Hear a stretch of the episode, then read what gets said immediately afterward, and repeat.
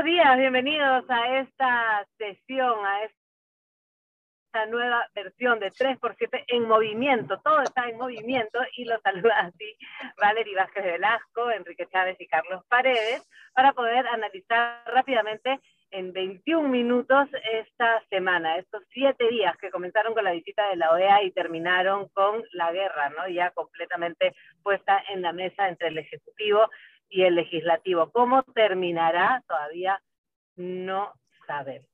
¿Qué es lo que creen ustedes, así en una primera conclusión de lo que ha sucedido en las últimas horas? Carlos. Mira, creo que, como dices, ya es un enfrentamiento directo. Me queda claro que el Ejecutivo lo que quiere es cerrar el Congreso, disolverlo, y se ha inventado ahora una nueva palabrita, ¿no? Si Vizcarra dijo que se había denegado fácticamente la confianza. Ahora lo que dice el presidente es que se ha rehusado de manera expresa la confianza, ¿no? Y por eso es que cambiaron el gabinete de ministros. Ayer viernes, muy tarde también para variar, juramentaron seis nuevos ministros y ya son 82 los eh, ministros que han pasado en este gobierno en cinco gabinetes, 16 meses a un promedio de 1.28 ministros por semana. Imagínate. Qué matemático este, Más allá que, que un número representa el caos, la ingobernabilidad, la, yo diría, supina eh, performance negativa de este gobierno que no está haciendo políticas públicas, ¿no? Vemos que los grandes temas, los, los temas realmente importantes como el paro de transportes, que ya está empezando a desabastecer los mercados en las principales ciudades del Perú, que está atentando contra el comercio exterior, los agroexportadores no están pudiendo sacar sus productos hacia el exterior, etcétera, etcétera, ni siquiera se está resolviendo. Lo único que ha hecho el presidente es nombrar a Virgilio Acuña, viceministro de Transportes, y él es el que va a tener que lidiar con este problema, por supuesto, entregando una cuota de poder también a Antauro Humala. Hablando de cuotas de poder, Carlos, se ha visto también que Cerrón ha agarrado un poco más de fuerza ¿no? en este gabinete, porque solamente tenía Portalatino en salud, pero ahora tiene un par de ministerios más, ¿no? Con Silvana Robles y la nueva ministra, quien reemplaza a Dina Boluarte, que dicho sea de paso, ha tomado distancia. Sí, Silvana Robles es ministra de Cultura, no sé qué tanto sepa de cultura, más allá de provenir de una eh, etnia de la selva central, ¿no? Y así ha juramentado en su lengua aborigen, pero creo que es una irresponsabilidad formar un gabinete ministerial solo con cuotas de poder de los socios que están haciendo lo único que está haciendo eh, Pedro Castillo eh, desde que se juramentó como presidente, que es aferrarse al poder, ¿no? Simplemente defenderse de la serie de acusaciones. Son siete casos investigados en el Ministerio Público con 51 carpetas fiscales. O sea, ayer mismo se ha detenido nada menos que al jefe de la DINI, ¿no? Que ha convertido los fondos reservados para inteligencia estratégica, que son 24 millones de soles al mes, en la caja chica de Palacio de Gobierno. ¿Para qué? Para obstruir la acción de la justicia. ¿Cómo? Comprando silencios de cómplices o de testigos, ¿no? Así de simple. Enrique, ¿tú cómo ves lo que ha sucedido en las últimas horas? Vamos un poco de atrás para adelante, ¿no? De lo, de lo que ha sucedido con el gabinete para luego ver qué cosas ha llevado la OEA también, de información, de reuniones, y si estos últimos acontecimientos también cambian lo que ellos podían haber evaluado. Hay una radicalización, evidentemente, del gabinete con los aliados a los que se refiere Carlos, lo cual es una política en realidad, si se puede utilizar el término, muy estúpida, ¿no? O sea, quien piensa que acá lo que, lo que Castillo para sobrevivir tenía que hacer era pisar el acelerador del radicalismo, poner a Betsy Chávez, que está, por cierto, investigada como ministra, que es una persona, además, es no sé si una versión femenina de Aníbal Torres, pero es muy poco dialogante, muy arrogante, se ha mostrado últimamente, ya sabemos que es bastante joven además, y acompañarse con los elementos y el eh, acento serronista que ustedes están describiendo es eh, la peor política que puede llevar a cabo en este momento. Volver, ya sabíamos, ya lo habíamos dicho, a la carta de la constitución serronista y además a la amenaza de que vas a cerrar el Congreso, bueno, a ver si los niños reaccionan, muy seguramente. Es decir, se ha abierto un frente de lo más absurdo cuando en todo caso, en todo caso, si estabas en ese punto en el cual en el Congreso no tenían los votos para, para, para vacarte o para suspenderte y en realidad tu amenaza venía por el tema del Poder Judicial, etcétera, etcétera, quizás políticamente podías apaciguar con un gabinete un poco más de ancha base. Evidentemente no lo están haciendo y se están encaminando a ese punto de colisión. La OEA, por el otro lado, yendo, como decías, de adelante para atrás, la OEA lo que ha visto ha sido, digamos, en medio de todo el caos, una serie de instituciones que todavía funcionan y de contrapesos que todavía funcionan. Lo vimos particularmente con el Tribunal Constitucional, que en un momento toma la decisión de archivar y parar el caso de traición a la patria, ¿no? Eh, que es evidentemente un punto a favor de Castillo, ya sabíamos que era el caso de los más débiles, pero al día siguiente ratifica eh, eh, el tema pues de la cuestión de confianza. Eso sumado a la decisión de la Corte Suprema de que se continúe la investigación eh, preliminar al presidente, siempre y cuando se bloquee con el artículo 117. O sea, es decir, herramientas, mecanismos, hitos constitucionales y judiciales que siguen funcionando. ¿Alguien puede decir aquí que lo que hay es una conspiración contra el presidente de la República? Claramente no. Entonces, eh, yo creo que esa movida, ¿no? esa escaramuza de la OEA le terminó de, ser un disparo por la culata contra, contra el propio presidente. Ya, pero mira, habían decisiones que parecían interesantes por parte del Ejecutivo, ¿no? Por ejemplo, lo, lo, que se ganó en el Tribunal Constitucional, como estás diciendo, con el tema de la denuncia por traición a la patria. Y de pronto, cuando se gana terreno en esa forma, llegan y patean un poco el tablero y deciden no escuchar y deciden eh, ir un poco en contra de la Constitución, que lo tendrá que decidir claramente de nuevo el Tribunal Constitucional. Pero arman ese ambiente donde los congresistas comienzan a sentir que están amenazados y los pocos eh, a ver, los niños y los que tenían alguna duda de eh, seguir apoyando a Pedro Castillo van a ver en riesgo su trabajo y sus años eh, con, con, deudas por pagar, con el presupuesto ya calculado, y entonces podrían darle la espalda. Entonces, eh, mi pregunta va un poco por el lado de cómo está actuando el Ejecutivo. Hay semanas en las que nos parece que hacen un punto, que tienen una estrategia, que están eh, incluso actuando más inteligentemente que el Congreso. Y otras como esta que comienzan a desesperarse. ¿Por qué es esa desesperación, Carlos?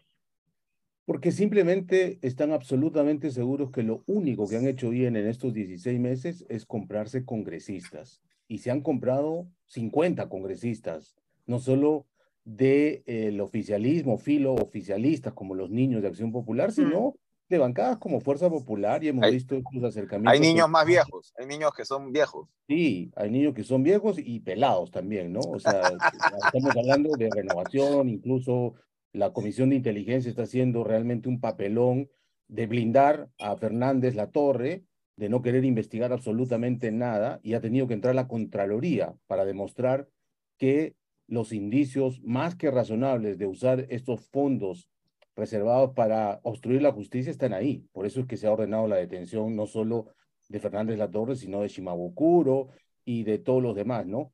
Pero respondiendo a tu pregunta, yo creo que están haciendo más caso a Omar Cairo con su nueva interpretación dogmática de la Constitución que al sentido común, ¿no es cierto? Lo que tú decías, era oportunidad para abrir un margen de gobernabilidad, de cierto diálogo, de cierto consenso sobre políticas públicas y lo que se está yendo es al choque, al enfrentamiento. Lo que ellos quieren, y ya lo ha dicho Salas y Sánchez, para ellos se ha denegado la confianza y han puesto a una presidenta del Consejo de Ministros impresentable que nos debe explicaciones de, de su tesis plagiada, de aprovecharse del poder para darle chamba a su parentela, destruir el empleo formal cuando fue ministra de Trabajo.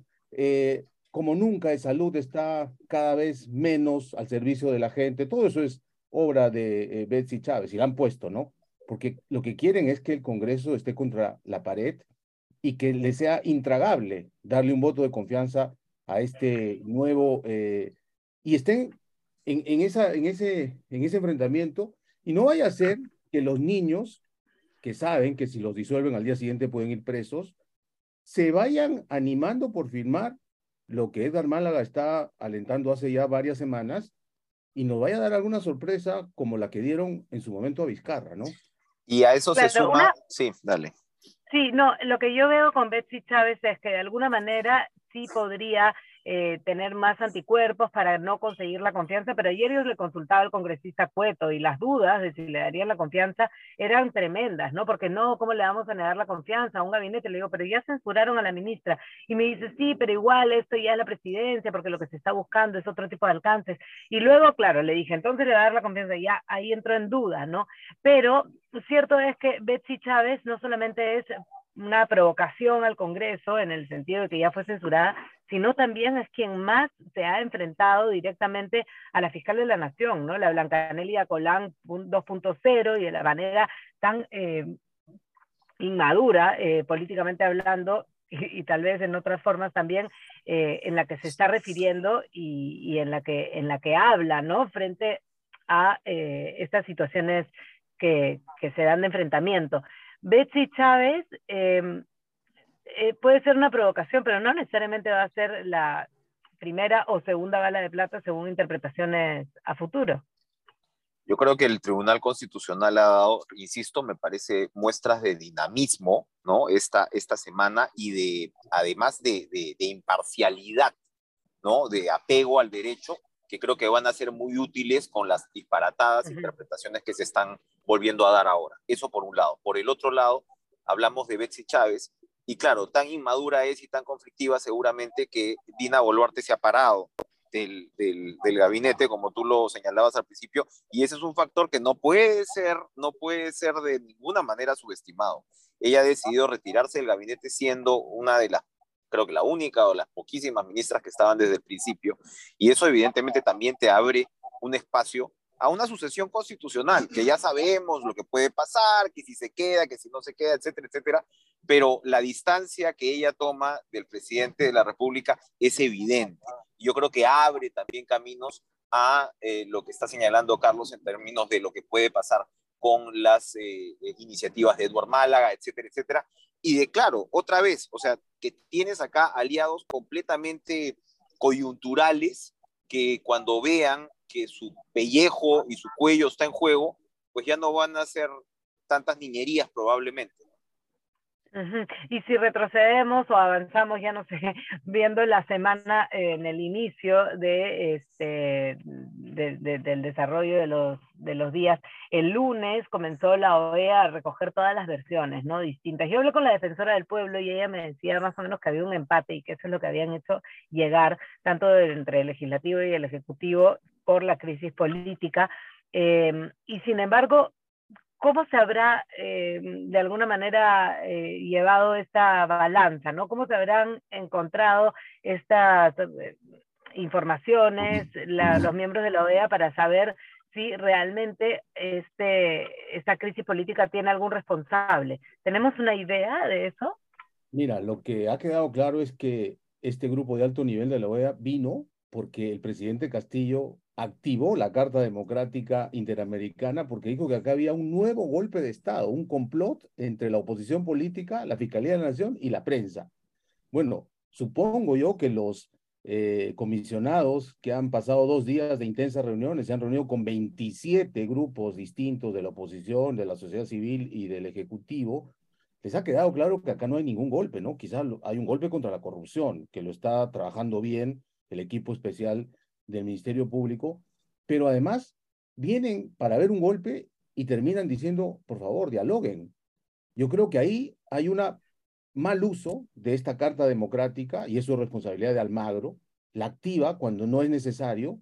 Además, el primer violador de esa carta queda claro que es Pedro Castillo, ¿no? Porque opaco en sus ah, actos de gobierno, no da cuentas, etcétera, etcétera, está atentando contra la libertad de prensa permanentemente. Ahora, eh, si se llevaron una idea de empate técnico, yo diría desde qué perspectivas se están midiendo, ¿no? Si... Bueno, si piden diálogo es eso, ¿no? Al final un empate técnico, porque, bueno, no pueden adelantar mucho más, pero digamos que ya avanza la idea o, nos comienzan a dar unas pistas de, lo, de la idea que se han, que se han llevado, que han recogido. Me gustaría como peruano que más que hacer un diagnóstico de empate técnico, lo que fuera, lo que es que ayuden a hacer una transición política, porque creo que a gran parte de los peruanos nos queda claro que estamos en una crisis que está afectando a todos, que tanto ejecutivo como legislativo son impresentables, deberían irse, y que vayamos pues una vez a un adelanto de elecciones, que creo que es la solución más sensata. Y ahí la OEA debería ayudarnos en vez de darnos diagnósticos, ¿no? Enrique. Allí, allí además hay, hay un tema fundamental, ¿no? O sea, este, la, la, Contraloría ha hecho saber su eh, desacuerdo, ¿no? Del por qué la OEA no se reunió con ellos. Cuando hablas de la Contraloría, estás hablando probablemente allí, de, hablando de diagnósticos, el más claro que tiene que ver con lo que es el, el, la, la, destrucción de la administración pública, ¿no? O sea, sus sucesivos informes van dibujando este desmantelamiento del Estado, que tiene que ver además no solo con, con, por ejemplo, lo que estamos viendo con Fernández Latorre, utilizar la DINI de nuevo como una caja chica. Hace muchos años no veíamos este tema de que el jefe en funciones de inteligencia se vaya preso, ese es uno, y otro como, como el de Petroperú, el señor Chávez está prófugo también. Y ya sabemos que el señor Chávez entra por, en virtud de una presunta coima de 30 mil soles que nos ha costado más de 4 mil millones de soles. Entonces, yo creo que se, se, se, va dibujando con todo lo que estamos señalando, además, ¿no? Del colapso de los servicios y demás, claramente con más nitidez eh, eh, el tema de la consecuencia, ¿no? De este desmantelamiento del Estado. Y eso debería tener un peso específico en este debate. Esto no se trata para mí de un debate más allá, por supuesto, de las responsabilidades del Congreso y del bajo nivel de ambos poderes del Estado, no se trata esto de un debate político como tal. En el fondo, eh, lo que tenemos es la destrucción del aparato del Estado. Y eso es un poquito lo que debería primar en términos de la discusión. Por eso se iba, o sea, cuando se dice, oye, a ver, arma un gabinete de un poco más ancha base, no es, no es, no es una especie de, de, puesta en escena política, es, es, es un tema de Estado. Y eso es lo que está en el fondo. Y eso es lo que en todo caso estos poderes no están terminando de leer y de entender porque claro, tienes un presidente pues dedicado, como decimos, a defenderse y a sobrevivir probablemente, cosa que francamente, francamente uno ya ve cada vez más complicada.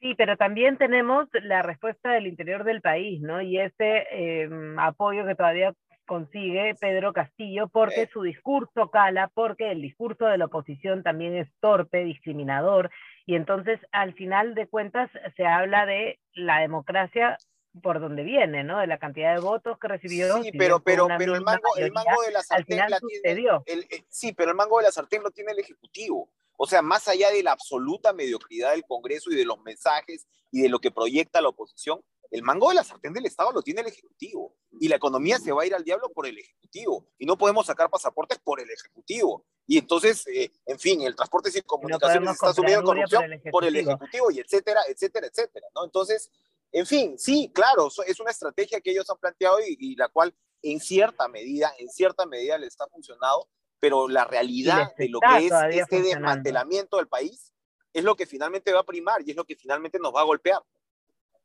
A todos, me refiero.